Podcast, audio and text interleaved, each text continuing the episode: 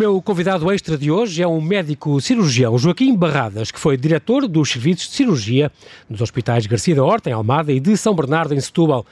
E é, foi condecorado pelo Presidente pela sua carreira. É um interessado pela história, em particular pela história da medicina. E na sua estreia na ficção, escreveu O Libelo da Rainha, o extraordinário e verdadeiro caso que opôs uma rainha de Portugal contra o marido Dom Afonso VI e conseguiu que, por razões sexuais, o Papa anulasse o casamento para ela casar com o cunhado, que veio a ser o Dom Pedro II. Olá, Joaquim, muito boa noite e muito, muito obrigado por ter aceitado este nosso convite, diretamente de Setúbal. Bem-vindo ao Observador. Muito obrigado, um prazer. O Joaquim nasceu em, em Lourenço Marques, atual Maputo, e depois uh, especializou-se em cirurgia geral. A última função que teve foi chefe de serviço de cirurgia geral do Hospital de, da Horta. Eh, nos Açores. Um, tirou o curso de medicina em, em Lourenço Marques, atual Maputo, e, um, no fundo, e também estagiou no, no St. James Hospital em, em Londres. Chegou a ser condecorado, como disse, pelo Presidente da República e digamos que este Libelo da Rainha é a sua primeira incursão na, na ficção, mas antes disso uh, teve outra obra que saiu há uns anos chamada A Arte de Sangrar de Cirurgiões e Barbeiros.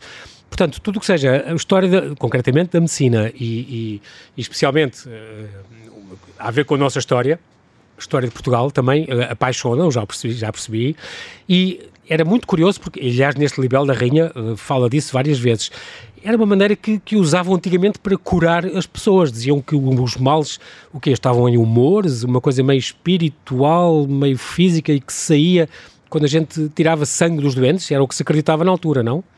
Era, era.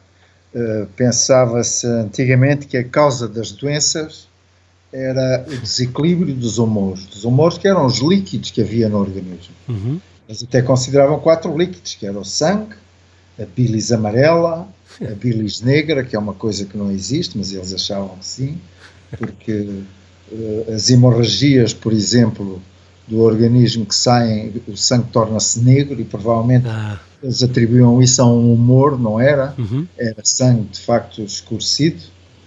E a fleuma, chamada fleuma, que eram os líquidos mais, mais claros, mais uh, translúcidos, como o muco nasal e os líquidos de cor okay. esbranquiçada. Bom, eles atribuíam a, a doença ao desequilíbrio desses humores e achavam que com a sangria podiam retirar para fora os humores que eram maus, que eram deletérios, e assim restabelecer o equilíbrio e voltar a dar a saúde. Evidentemente isto é um conceito muito teórico e foi isso que me levou a investigar, porque nós hoje fazemos o contrário, os médicos.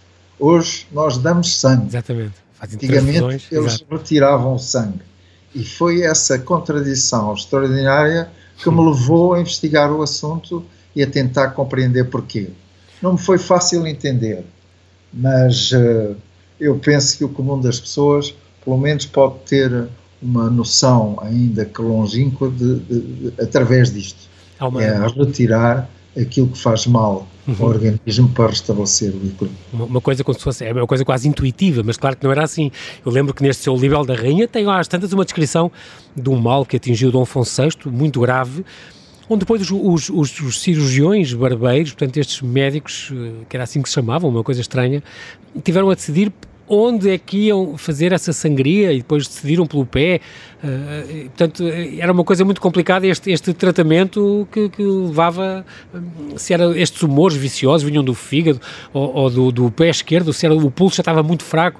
Incrível. E então tem uma descrição muito, muito, muito pormenorizada disso e realmente eram discussões uh, extraordinárias. Este, o avanço da medicina realmente nisso foi, foi uma coisa extraordinária. Também, agora que, posso ser, que já, no fundo, é um reformado do Serviço Nacional de Saúde, com isto tudo, agora estou, e falou precisamente hoje em dia os médicos dão, fazem transfusões, dão sangue, em vez de tirar. Um dos remédios, por exemplo, para esta Covid, se não me engano, passa por, eh, por injetar plasma de pessoas que já foram infectadas e que ficaram salvas, uh, uh, já ficaram imunes, portanto, ao Covid, e se não me engano é uma das, é um dos procedimentos que está também a testar neste momento, certo? Está, estão a testar, mas isso não está provado que seja, que seja eficaz. eficaz. Uhum. Na realidade, uh, quando o organismo é atacado por um outro, por um microorganismo, por uma bactéria ou por um vírus, uhum. desenvolve anticorpos, portanto, desenvolve proteínas que servem para combater essas, essas bactérias e esses vírus. Uhum. E isto é, digamos, o, o, racional, isto é a explicação para as vacinas. As vacinas cons consistem em estimular, com agente patogénico enfraquecido, estimular o organismo para ele criar ah, okay. defesas para esse microorganismo. E o nosso sistema imunológico tem aquilo a que se chama mesmo, eh, tecnicamente, a memória imunológica. O organismo já não esquece de quem o atacou e se ataca novamente, então desencadeia todas as defesas nesse sentido. Ora, o plasma, os, essas proteínas, os anticorpos, circulam no plasma. E, e, o, e, o, e, a explicação racional para a utilização do plasma como tratamento do Covid-19 é precisamente essa: retirar plasma de pessoas que já têm imunidade, portanto, têm anticorpos circulantes, e esses anticorpos seriam então eficazes para tratar uh, os agentes patogénicos que desencadeiam outra pessoa.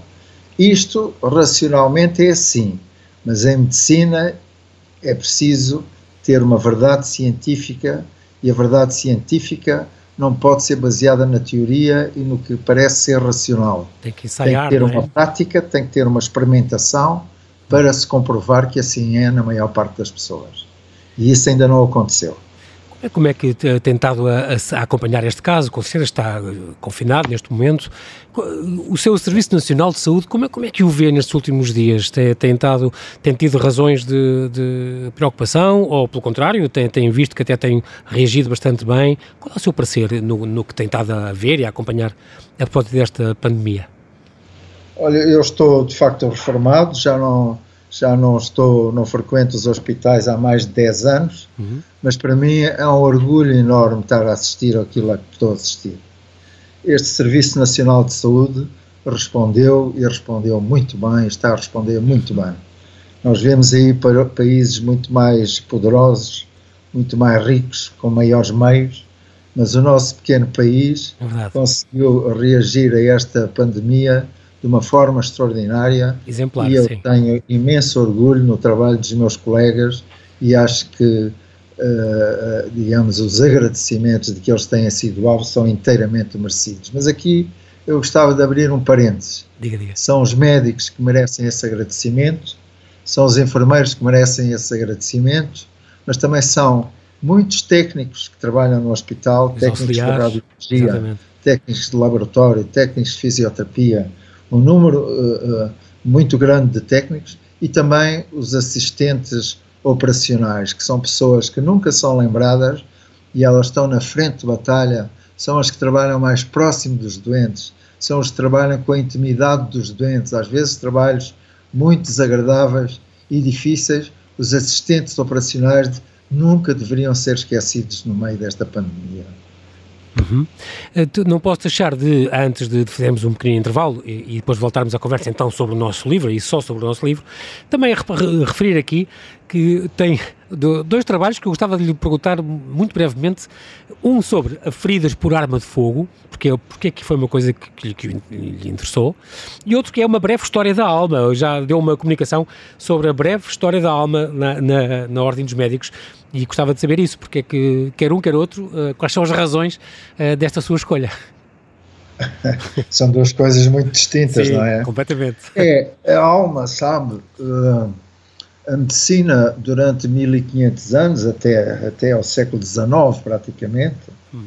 a medicina baseou-se muito nos, nas, nos princípios aristotélicos uhum. e nos princípios, inclusive, também platónicos em que, e nos princípios de, de, de, Hipócrates, Hipócrates é o pai da medicina. Exatamente, com juramento. E todos eles, nessa época, né, passa-se isto em 200, 300 anos antes de Cristo, todos eles defendiam a tese de que a alma é que comandava qualquer coisa que se movesse. O corpo tem movimento porque a alma é que desencadeia esse movimento.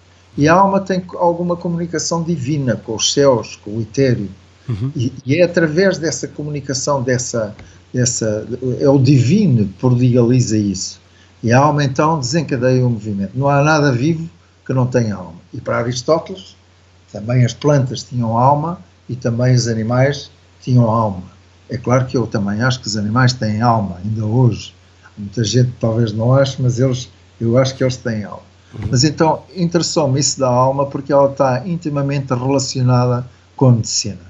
E por outro lado está relacionado com a religião, é evidente. Exatamente. E a medicina aceitou nos primeiros séculos depois dos gregos, até Galeno, que foi um médico grego que trabalhou em Roma, mas já no ano 200 depois de Cristo, acreditou que era a alma e eram os espíritos que desencadeavam uh, os movimentos, desencadeavam as funções de um organismo. Para Galeno havia três espíritos. Havia o espírito vital com sede no coração, que dava calor e, dava, e, e distribuía vida por, pelos tecidos. Havia o espírito natural do fígado, que transformava os alimentos em sangue. E havia os espíritos animais, que eles chamavam espíritos animais, que se encarregavam do movimento e também da sexualidade, da procriação. Ora bem, tudo isto está muito relacionado com a medicina e foi isso que me veio, levou a tentar sintetizar numa breve comunicação a história da alma na medicina. Agora, uh, Joaquim, temos que fazer aqui um pequeno intervalo e voltamos já à conversa então. Sim, senhor. Até já então.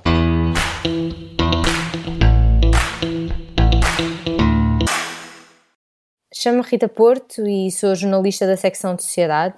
Trabalho os temas de saúde no Observador e posso dizer que estamos a acompanhar o surto do novo coronavírus desde o primeiro dia. Ainda ninguém imaginava que se iria tornar uma pandemia e que em tão pouco tempo chegaria a Portugal. E aqui estamos, o Observador a informar, a explicar, a dar-lhe conta da evolução do coronavírus, minuto a minuto. É isto que fazemos, todos os dias, a toda a hora, com rapidez, mas sempre com clareza e rigor para lhe fazer chegar a melhor informação. Estamos sempre ao seu lado e agora precisamos que esteja do nosso lado. Se quer juntar-se à nossa missão de serviço público, torne-se assinante do Observador.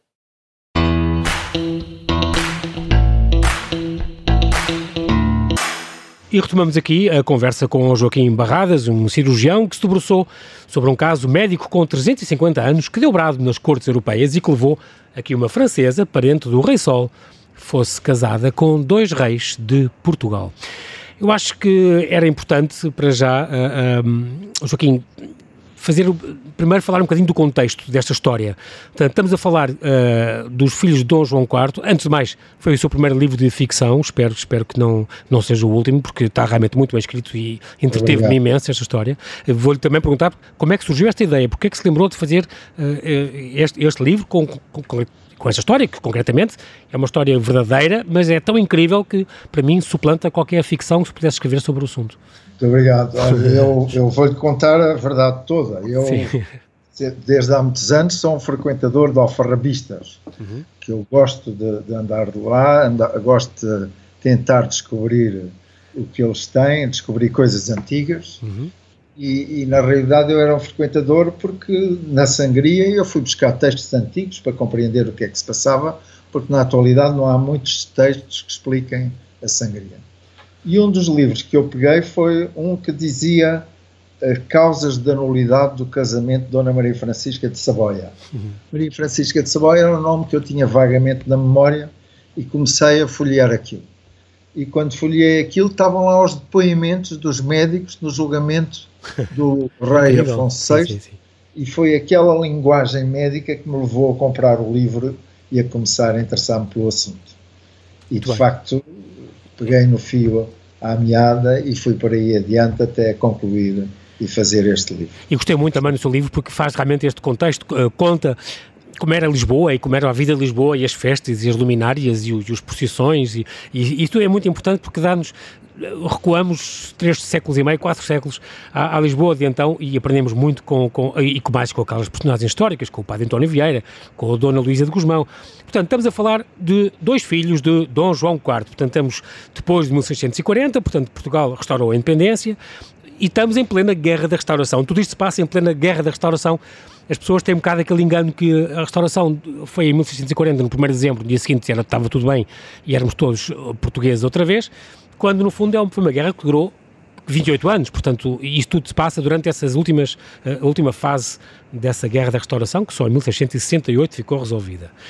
É preciso também dizer que uh, entre os filhos de, de Dom, Dom João IV e desta Dona Luísa de Guzmão, portanto, ela, a tal que era andaluza, filha dos duques de Medina Sidónia, uma das famílias mais poderosas de Espanha e que, a tal que disse aquela frase, mais vale, como é que era, do rainha um dia do que... Princesa toda a vida. Do, exatamente, princesa toda a vida, uh, essa fase extraordinária.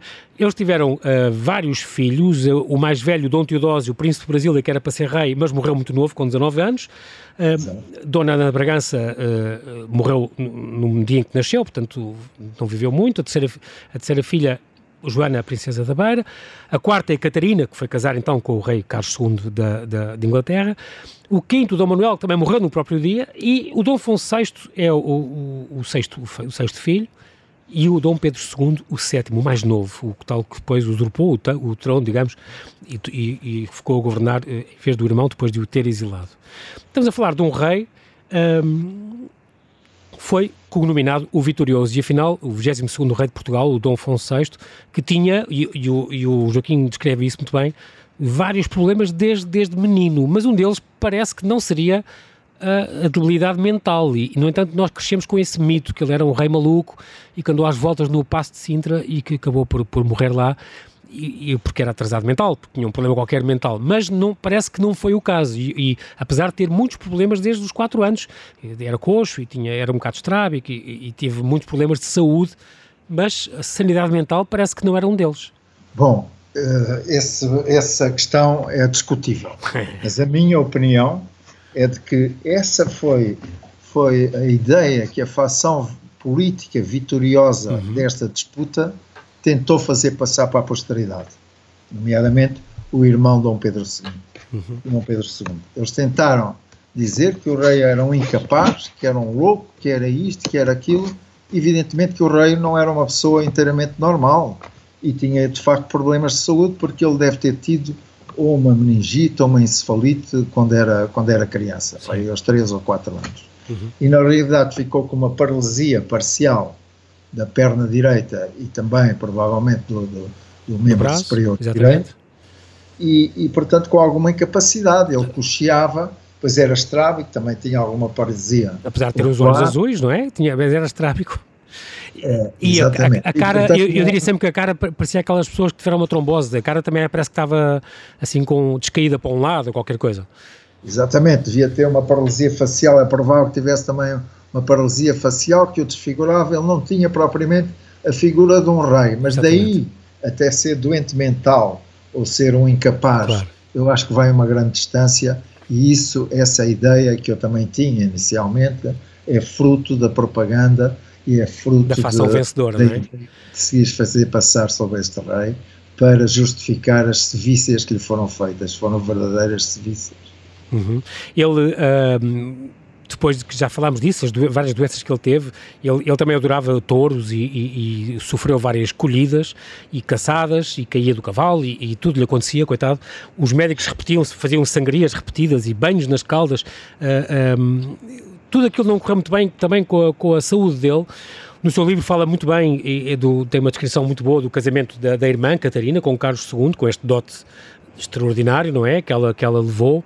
Um, e depois fala, por exemplo, do, do, Tudo isto corresponde à verdade, o santo motim que aconteceu, esta insurreição uh, com o saque da casa do Marquês de Marialva, tudo isto se passou também, uh, Joaquim, exatamente? Passou, sem dúvida nenhuma. Uhum. É, uh, infelizmente, a história não relata estes aspectos mais desagradáveis da vida do, dos povos, não é? Claro. E o Marquês de Marialva, que, é, que, é, que foi, foi o alvo do saque, a casa dele, que foi alvo do saque, o Marquês de Marialva é uma pessoa a quem este país deve imenso. Ele venceu a Batalha das Linhas de Elvas, ele depois uh, venceu a Batalha de Montes Claros, que foi a batalha decisiva, já ao fim de 25 anos de guerra, e foi essa batalha que, que conduziu à paz.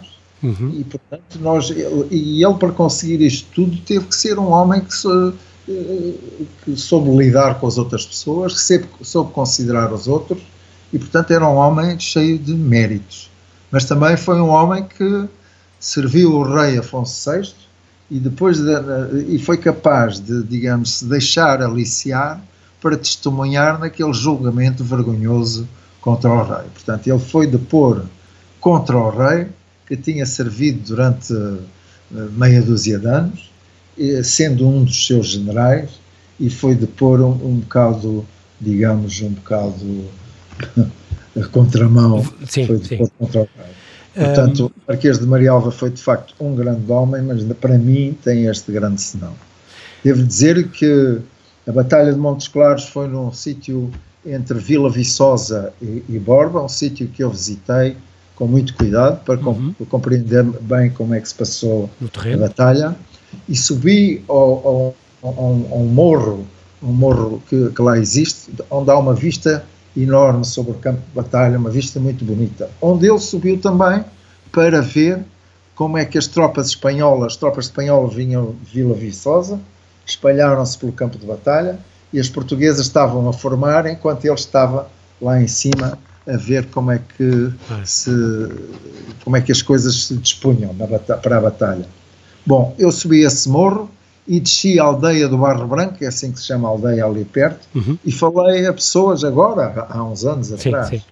falei a pessoas uh, sobre o Marquês de Marialva, sobre o monumento que ele mandou lá construir ali no morro da aldeia do, do Barro Branco, e as pessoas curiosamente disseram que o, Maria, o Marquês de Marialva era uma pessoa a favor da paz, porque de facto aí no, no morro, nesse morro, o Marquês de Marialva deixou uma enorme pedra em mármore, pá, aí, com 4 metros de largura e, e 3 metros de altura, uhum. com os dizeres, a dizer eu espero que o povo português nunca mais volte a passar pelos sofrimentos que nós passámos nesta Batalha de Montes Claros.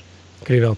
Um bonito testemunho também. Portanto, estamos a assistir, ao ler o seu livro, a todos esses movimentos, esta Lisboa, 700, esta Lisboa uh, seiscentista, o bairro do Mucambo, as ruas que foi buscar, extraordinária, com estes nomes, a Rua do Pai de Seus Filhos, ao pé, ao pé de São Nicolau, a Rua do Tente lá, a Rua do Cata que Farás, esta era a única que eu conhecia, um, isso, isso foi é extraordinário. Portanto, retrata muito bem a Lisboa daquele tempo e as festas e tudo o que havia.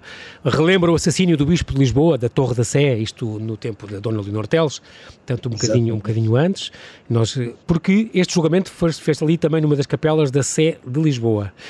Introduz-nos também esta rainha, Maria Francisca Isabel de Saboia, a rainha consorte de Portugal, portanto, esta era que era parente do, do, do, do rei Luís XIV e que o conde Castelo Melhor, melhor tinha ido buscar a França para arranjar uma boa, uma boa uh, mulher uh, para o rei, até porque nos interessava esta aliança com, com, com os franceses.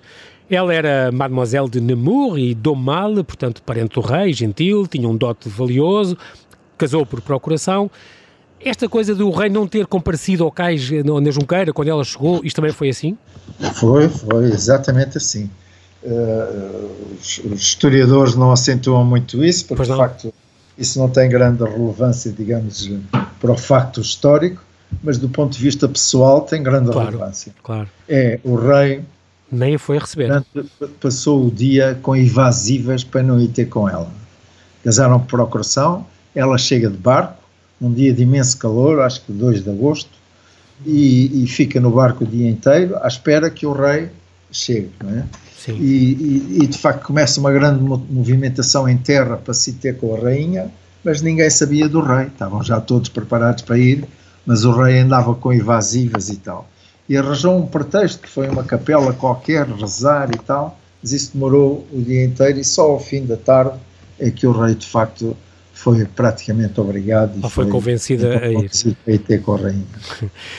um, e é verdade também esta história que o, que, que, o Conde de Cascais chegou a confrontar o rei, portanto, a dizer eh, passa-se isto, o, no fundo já havia esta amizade grande, a rainha estranhou aquele rei, aquele rei estranhou aquela rainha, aquilo não, não correu muito bem uh, uh, a nível físico também, é, é, o que consta, é o que ela se queixava também, e às tantas, o, ao, ao contrário, a, a, própria rainha Dona Maria Francisca de Saboia aproximou-se muito do irmão, Dom Pedro II, que tinha outra figura, o irmão mais novo do rei, e, um, e conta-se que até teriam tido algumas intimidades e assim, e por isso, passado em Salvaterra de Magos, passado em vários sítios, e por isso, às tantas, o Conde de Cascais teria confrontado o rei, uh, uh, e que o rei teria ido à janela até pedir socorro e, e tudo, para ele abandonar e para ele abdicar, isto terá sido também exatamente assim, quer dizer, no sentido em que ele às tantas foi confrontado até por, por, por, por amigos uh, que, que, devia mudar de atitude em relação à, à, rainha, porque isto no fundo uh, precipitou tudo, não é?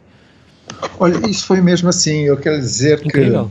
que eu tenho por princípio, isto é um romance histórico, evidentemente que a história, a ciência, a história vive de documentos, a história não pode claro. fazer afirmações se não tiver uma documentação a justificar essas afirmações. Mas eh, no romance há alguma liberdade. Agora, há liberdade para preencher alguns espaços que nós encontramos que, que, claro, se, claro. sejam vazios. Os é? diálogos, assim, claro, obviamente. Exato. E, e, mas eu, eu não, não, não atropelo nenhum facto histórico. Tudo isso são factos históricos que eu, quando eu escrevo ali. De facto, o rei depois vai para. Eles vão fazer uma boda ali para, para o Palácio de Alcântara, que é uhum. é ali o sítio onde está a Polícia de Segurança Pública atualmente, à frente. Aqui no, Calvário? Do Calvário, exatamente. Já sei, já sei. E no Calvário. À frente a capela onde eles foram, depois de saírem do barco, foram rezar ali à capela, antes de irem para a Quinta de Alcântara, que era uma quinta real aí, uhum. onde o rei corria touros, exatamente como falou há bocado, corria aí, aí touros. Uhum. E, bom, e foram à capela e o rei, e foram fazer uma ceia de, de recepção à rainha, e é uma ceia também de casamento. Ora, o rei, logo nesse dia, ele diz que está indisposto, está cansado e não pode ir à ceia. Era a noite de núpcias, não é? Mas incrível. É. O rei tinha, de facto, um problema terrível. Andou todo o dia a fugir e quando chegou à altura da noite de núpcias, ele disse: Eu estou mal disposto, estou cansado e não vou. Está a ver uma rainha que vem Sim, de claro. França, Exatamente. faz uma viagem de dois meses, talvez com um incómodo imenso naquela Exatamente. altura, não é? Às vezes o, o, os barcos não progrediam porque não havia vento, ficavam dois ou três dias Mas... parados.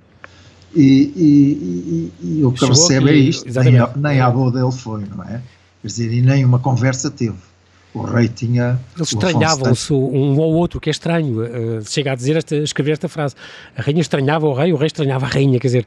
Uh, mas. Uh, escrito este livro e, e, depois de ler toda esta documentação, Joaquim, qual é a sua ideia? que o rei também não, não, não, porque ele depois esteve durante este julgamento incrível e teve, e está muito bem descrito, nós não temos muito tempo, mas, mas pronto, resumindo, uh, testemunhos, quer do, do, cirurgião real, Pedro Ruiz, cirurgião do, do, do, do Hospital Real Todos os Santos, uh, quer de, de, de, de, calcanhares e de uma série de, de mulheres que tinham estado com o rei, em que eles fazem as descrições mais incríveis da anatomia do rei um, e dizem que, umas dizem que sim, que, que ele conseguia fazer coisas, outras que não. O, o Conde Castelo Melhor uh, dizia que o rei tinha tido uma filha e que ele era bem capaz de ter, nunca ficou provado. Um, qual, qual, foi, qual é o seu sentir depois de escrever isto e depois de ler esta documentação toda? Joaquim, o que é que realmente se passava com aquele rei? Algum medo, alguma insegurança total? Uh, uh, homossexualidade não, não consta. O rei, rei tinha medo, tinha, era inseguro, e certamente tinha razões para isso, grandes razões para isso. O rei. Se calhar a nível é físico também, difícil. uma vergonha. Como? Uma vergonha também a nível físico? Não é só vergonha, é muito difícil com os elementos que se dispõem a esta distância Sim, claro. estar a fazer uma espécie um de diagnóstico exato, preciso. Exato. Mas eu tenho para mim, e isto pode ser algo sim, sim, crítica, sim. Dizer, que o rei sofria de uma chamada de uma doença que eu chamo que, que se chama hoje hipospádias, tem um nome assim um bocado que é, uma, é um defeito de desenvolvimento, um defeito embrionário, um defeito congénito de desenvolvimento do pênis, em que o miato urinário está na face ventral do pênis e, o pênis, e, e há ali uma fibrose e quando a pessoa tem ereção, é uma ereção que não se desenvolve para diante, fica ali retida por esta fibrose. Ora bem, isto é, é, um, é, um, é, uma, é uma doença que tem tratamento hoje em dia, mas naquela época Sim, era claro. uma doença rara, uh, que não tinha tratamento claro, claro. E que não se mostrava a ninguém. E mais, uh, na, quando uma pessoa com esta doença urina, ela não tem controle sobre a direção do jato urinário. Ah. E, portanto, se, ela, se um homem, portanto é um homem, não é? Porque tem pênis, urina de pé, ele arrisca-se muito a molhar as calças a molhar toda a volta, exato, exato. Portanto, estas crianças, e eu penso que foi isto que aconteceu com o rei, estas crianças têm que urinar sentadas. E, portanto, na fase inicial da vida, têm 5, 6, 7, 8 anos e urinam sentadas. E eu penso que os conflitos do Afonso VI começam logo aí na infância. O Afonso VI nunca teve uma amizade com as amas que o tratavam. Normalmente os reis queriam grande amizade com as amas de leite, claro. com as amas, porque são bem tratados, são reis, claro, não é? Claro. Não criam relações emocionais próximas com essas pessoas. Eu penso que o rei não começou porque elas não entendiam aquilo e provavelmente ralhavam com ele. O que é que as meninas é que urinam sentadas? Sentadas, exatamente. E começa, penso eu que começa tudo aí. E portanto, o rei depois está com, com outras mulheres. Umas dizem que sim, mas as mulheres nunca dizem tudo, felizmente. As mulheres são de uma descrição em geral enorme nesse, nesse aspecto.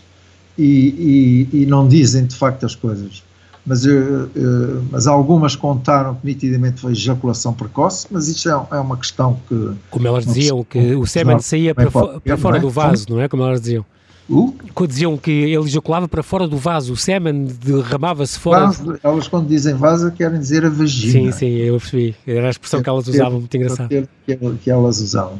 Portanto, uh, é, é, hoje em sim. dia também há pessoas que têm essa doença mas os médicos ajudam a resolver. Claro, claro. As mulheres, se forem compreensivas, também podem dar grande ajuda uh, no coisa, e geralmente estas pessoas têm descendência. Sim. Né? Portanto, o não rei é tinha condições para ter descendência.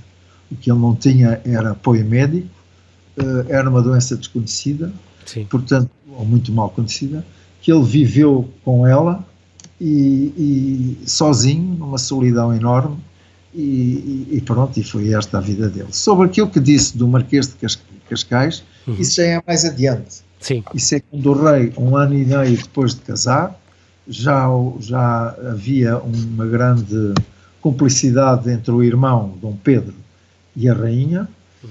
e, e, isso é na altura em que o, o, Dom Pedro vai enfrentar o rei e faz uma espécie de assalto ao palácio, em que ia de facto o Marquês de, de Cascais, mas também é o Duque de Cadaval, iam mais outras personagens, e é aí que o Marquês de, de Cascais, de facto, diz uma graçola em relação ao rei. O Marquês de Cascais era uma pessoa sensível, com sentido de humor, mas eu acho que ele foi muito infeliz nessa graçola que aí disse. Eu descrevo isso no livro, não vamos agora entrar em detalhes, Sim. mas é essa a, a participação é nós, nós, infelizmente, uh, Joaquim, não temos tempo para mais, o, em rádio é assim mesmo, mas gostei muito dessa, e agradeço a sua disponibilidade para nos vir contar este caso extraordinário, que mexeu, mexeu com a justiça, com a história, com a medicina, com a monarquia, com a ambição política também, e quero agradecer, portanto, por este livro, fica aqui a dica, Libelo da Rainha, uma edição da By the Book, por Joaquim Barradas, a história deste caso extraordinário, que estava um filme maravilhoso e realmente que realmente se passou uh, na nossa história há 350 anos. Muito obrigado, Joaquim, até breve. Bem-haja pela Muito sua Muito obrigado eu pela sua gentileza, até breve. Até breve, obrigado.